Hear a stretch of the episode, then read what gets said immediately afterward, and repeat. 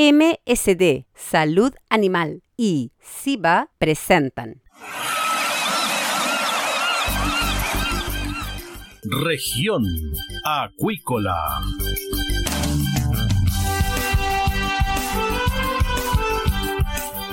Escuche desde ahora todas las novedades de las principales actividades económicas de la región de los lagos y con las voces de sus protagonistas.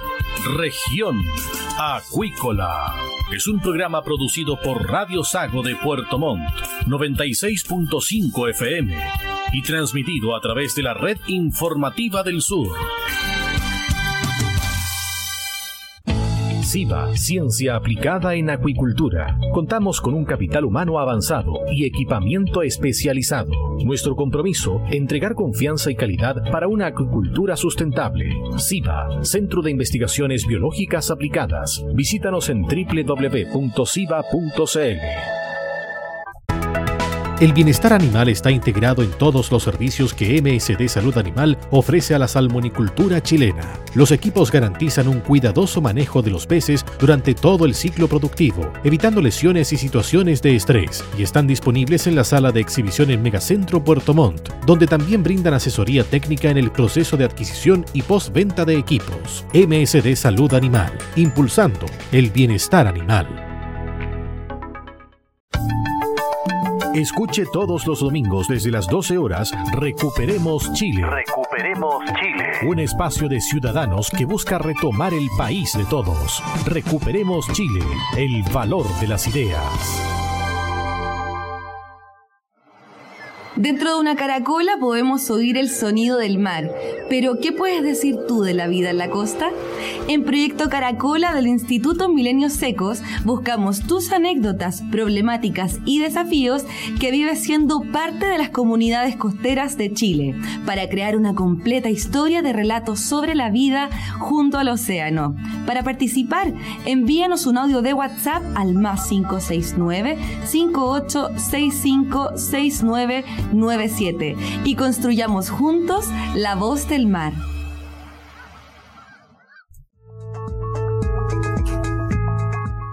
MSD, Salud Animal, líderes en investigación, desarrollo, producción y venta de medicamentos, vacunas y tecnologías para la producción de salmón en Chile. MSD, Salud Animal, impulsando el bienestar animal y la sostenibilidad de la agricultura en el sur del país.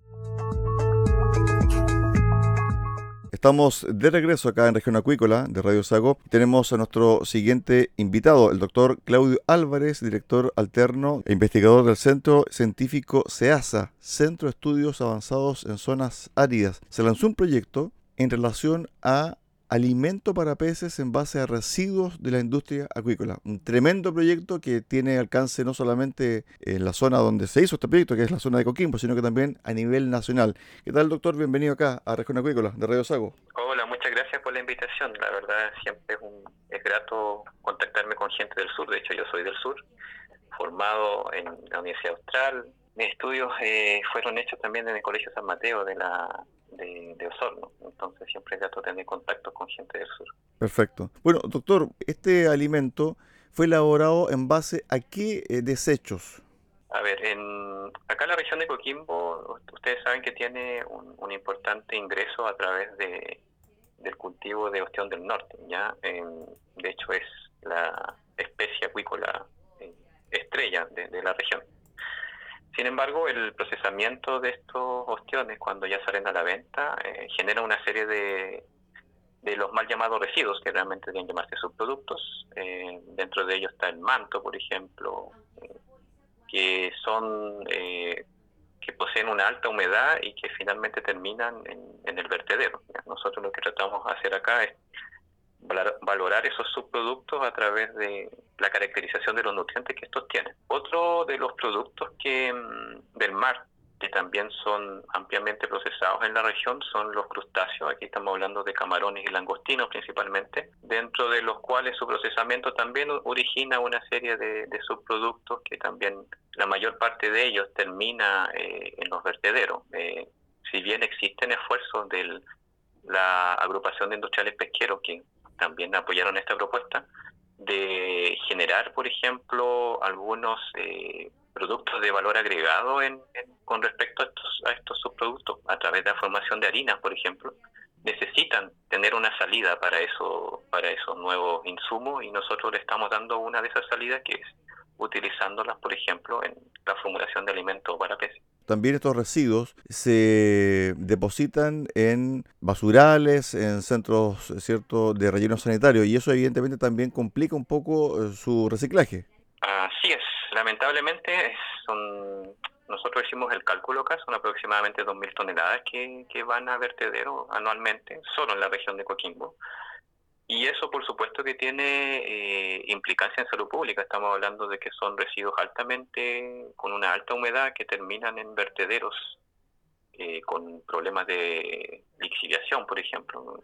Se generan eso, eso, esos, esos líquidos que hacen además disminuir la viabilidad en el tiempo de estos vertederos y, por lo tanto también el, proyecto tuvo un, fuerte eh, respaldo de instituciones que están precisamente buscando eh, disminuir eh, cómo esos desechos llegan a los vertederos. Estamos hablando de la Municipalidad de Coquimbo, por ejemplo, que nos apoyó en esta propuesta.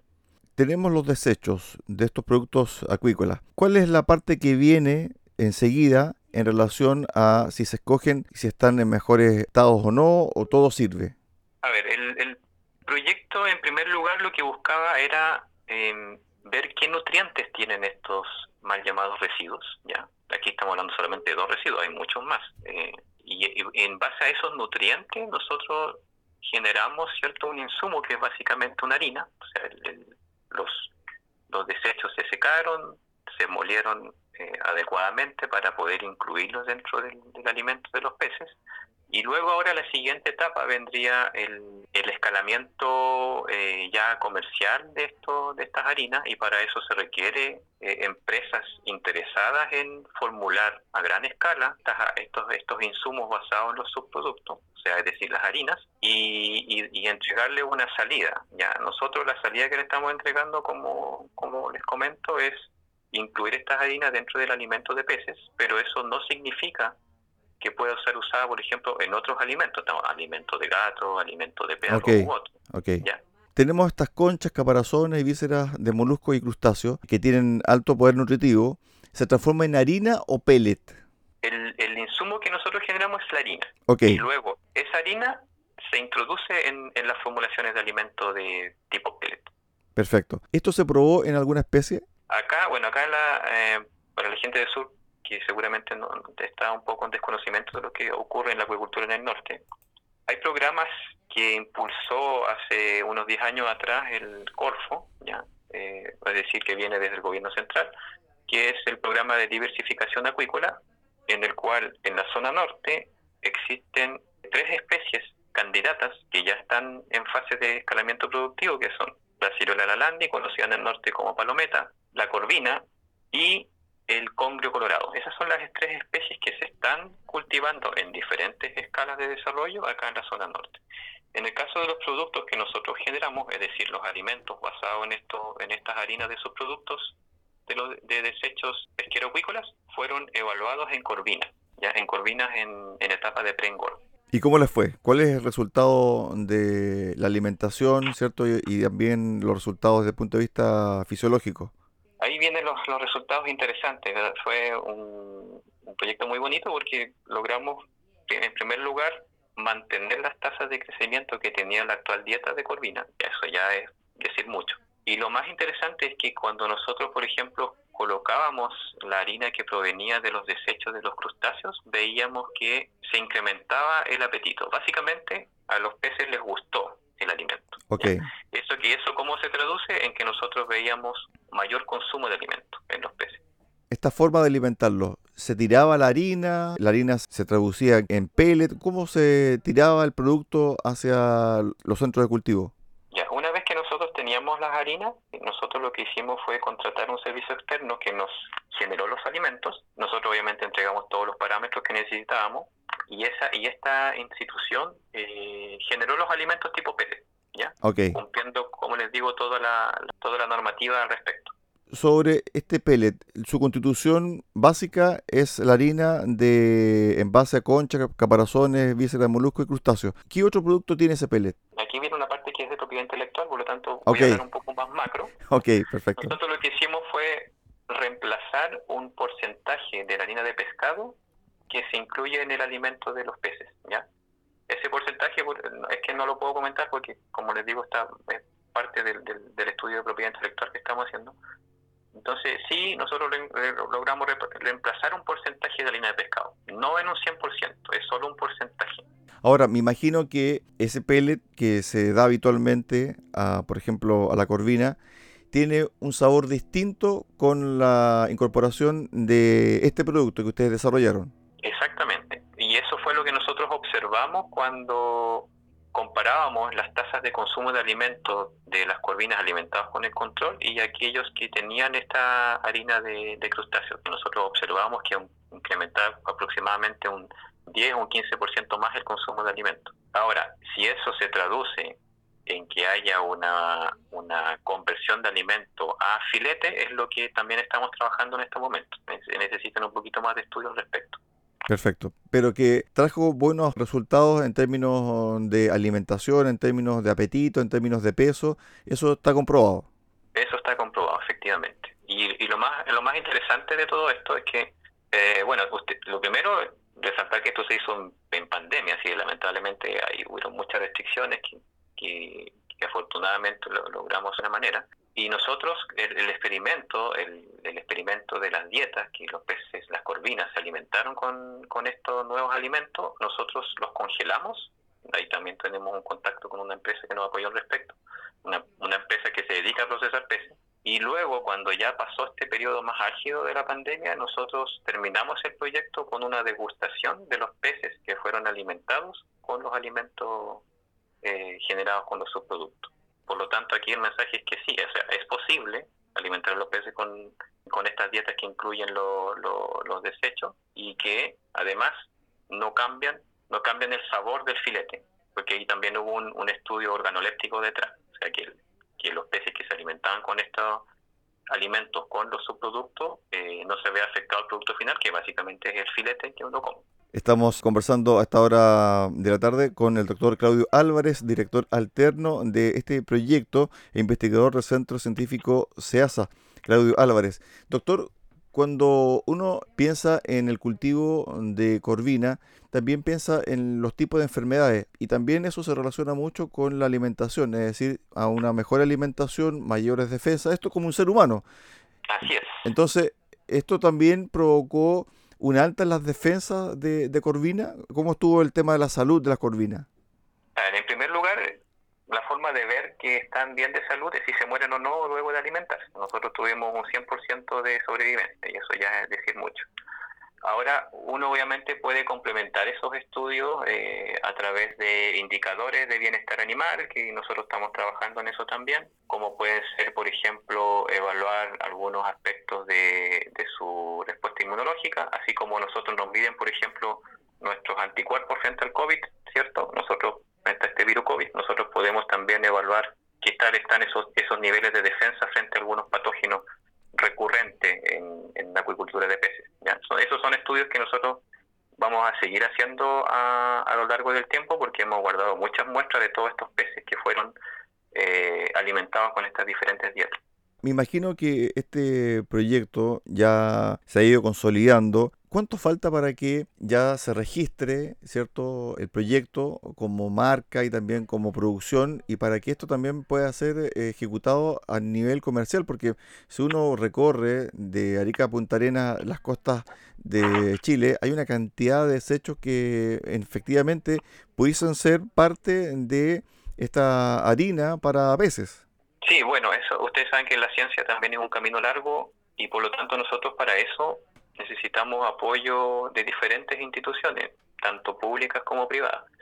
Afortunadamente acá en la región, la Corporación de Fomento Productivo eh, se ha acercado a nosotros, eh, quiere apoyar que, este tipo de, iniciativas se, se escalen, ya, pero para eso se requiere sí o sí que existan empresas que se dediquen a, procesar eh, los subproductos, es decir, a generar estas harinas, y luego otra empresa que produzca alimentos para animales, incluyendo los peces, haga uso de estas harinas. Entonces, nosotros lo que vamos a hacer, porque nosotros básicamente no somos empresarios, lo que hacemos nosotros es ciencia, desde la academia, y nosotros lo que vamos a hacer básicamente, una vez que se logre la patente o propiedad intelectual o cualquier resguardo de propiedad intelectual que tenga esta, estos alimentos es entregar a una de estas empresas el cómo se tiene que procesar el, el, subproducto eh, y cómo ese, ese, esa harina que se, que se obtiene se, se, ingresa en una cierta cantidad en el alimento final.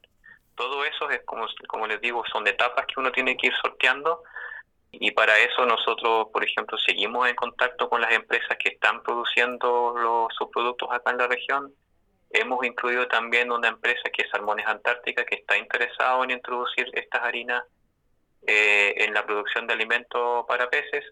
Por lo tanto, todo esto sigue avanzando. No, no, no, no estamos detenidos, seguimos avanzando en, poder escalar la producción de estos alimentos. Doctor, en comparación con los salmónidos, la corvina, ¿qué porcentaje de proteína tiene que tener en el pellet? A ver, la, la, la, la corvina también es un pez carnívoro, es magro, por lo tanto también necesitamos una alta cantidad de proteínas en dieta. Estamos hablando que debe superar el 40-45% de proteína en, el alimento. ¿Y esto lo da también el producto, no? Que ustedes acaban de realizar.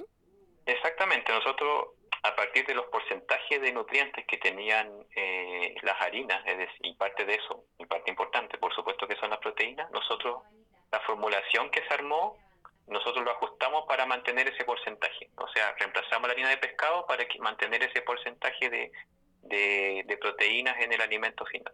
¿En cuánto se podría reducir eh, la harina de pescado con la incorporación de este producto en base a desechos de crustáceo, por ejemplo? Nosotros, el cálculo que hicimos en estas primeras formulaciones es que podríamos llegar hasta un 20, un 30%. Es decir, también eso beneficia, ¿cierto?, eh, a la pesca artesanal y también beneficia a los ecosistemas propios ahí de, la zona. Exacto, y no solamente eso, sino también pensemos que la harina de pescado es un, es un insumo que es, es muy volátil, o sea, ustedes saben que la, el mercado de la harina de, la harina de pescado eh, es fluctuante, por lo tanto los precios de, este insumo, que es uno de los más importantes a la hora de formular alimentos para peces, es crítico y por lo tanto cualquier reemplazo que nosotros hagamos en un, en, un porcentaje superior al 10% ya hace rentable cualquier nuevo insumo que, que logre hacer eso. ¿Es posible alimentar a otra especie además de la corvina? Sí, nosotros creemos que sí, o sea, como les digo, probamos con una especie de pez marino que es la corvina, eso no significa que no pueda ser validado en otras especies, pero para eso necesitamos hacer más estudios y comprobar que realmente eso ocurra. Siempre está esa tentación, ¿cierto?, de lo que, de lo que funciona una especie puede ser explotado para otras, pero nosotros creemos que es importante validarlo. Bueno, doctor, yo le agradezco estos minutos acá con Región Acuícola de Radio Sago en Puerto Montt. Muy interesante su proyecto. Me imagino también que mucha gente que está escuchando el programa, también mucha gente ligada a la acuicultura de la zona, va a estar interesada, ¿cierto?, en cómo también promover este proyecto acá en la zona donde también hay desechos de crustáceos, también de conchas, caparazones de vísceras de moluscos y crustáceos. Y a partir de ahí estos eh, investigadores del Centro de Estudios Avanzados en Zonas Áridas crearon esta harina, esta harina especial que se introdujo en un pellet para la alimentación de corvina y el resultado es totalmente positivo. Gracias doctor, que tenga un buen cierre de año. Solo, solo terminar diciendo que este es un proyecto colaborativo donde participaron muchas instituciones académicas y científicas. Estamos hablando de que participó la Universidad Católica del Norte, eh, el Centro de Estudios Avanzados en Zonas Áridas, del mundo privado participaron empresas que procesan estos recursos, la, agrupación de industriales pesqueros, Ostimar Invertec, que son la entidad que, produce la mayor cantidad de ostiones acá. Entonces, esa conexión entre el mundo académico y privado es lo que se necesita fomentar para que este tipo de iniciativas se lleven a cabo. Todo esto con el respaldo del gobierno regional, que fue finalmente quien colocó la mayor parte del dinero para que, para que nosotros logremos desarrollar todos estos productos. Gracias, doctor, por estos minutos. No, muchas gracias a ustedes por la invitación. Okay. Abierto a cualquier nueva consulta. Perfecto. Feliz año. Hasta luego, muchas gracias. Ahí estaba el doctor Claudio Álvarez, director alterno de este proyecto e investigador del Centro de Estudios Avanzados en Zonas Áridas, conversando con Región Acuícola de Radio Sago. La unidad de acuicultura de MSD Salud Animal trabaja desde el sur de Chile aportando al desarrollo de la industria salmonicultora nacional, entregando asesoría y soluciones innovadoras y de calidad para mejorar la salud de los peces de cultivo. MSD Salud Animal, inteligencia en salud de peces. De esta forma llegamos al final del programa del día de hoy acá en Región Acuícola. Los esperamos mañana a contar de las 13.30 horas en el 96.5 FM de Radio Sago en Puerto Montt. Que usted tenga una excelente tarde. SIVA, Ciencia Aplicada en Acuicultura. Contamos con un capital humano avanzado y equipamiento especializado. Nuestro compromiso, entregar confianza y calidad para una acuicultura sustentable. SIVA, Centro de Investigaciones Biológicas Aplicadas. Visítanos en www.siva.cl. MSD Salud Animal, inteligencia en salud de peces. La esencia de la compañía es el cuidado de la salud animal, donde la tecnología ha pasado a tener un rol clave. Por eso, ha ampliado la oferta de productos y hoy entrega un servicio integral. En la sala de exhibición en Puerto Montt dispone de la marca Vaki, con equipos para apoyar procesos críticos en la producción de salmónidos, que se suman a la oferta de productos biofarmacéuticos. MSD Salud Animal, una compañía al servicio de la acuicultura. Escuche todos los domingos desde las 12 horas Recuperemos Chile. Recuperemos Chile. Un espacio de ciudadanos que busca retomar el país de todos. Recuperemos Chile, el valor de las ideas. Dentro de una caracola podemos oír el sonido del mar, pero ¿qué puedes decir tú de la vida en la costa? En Proyecto Caracola del Instituto Milenios Secos buscamos tus anécdotas, problemáticas y desafíos que vives siendo parte de las comunidades costeras de Chile para crear una completa historia de relatos sobre la vida junto al océano. Para participar, envíanos un audio de WhatsApp al más 569 5865 6997 y construyamos juntos la voz del mar.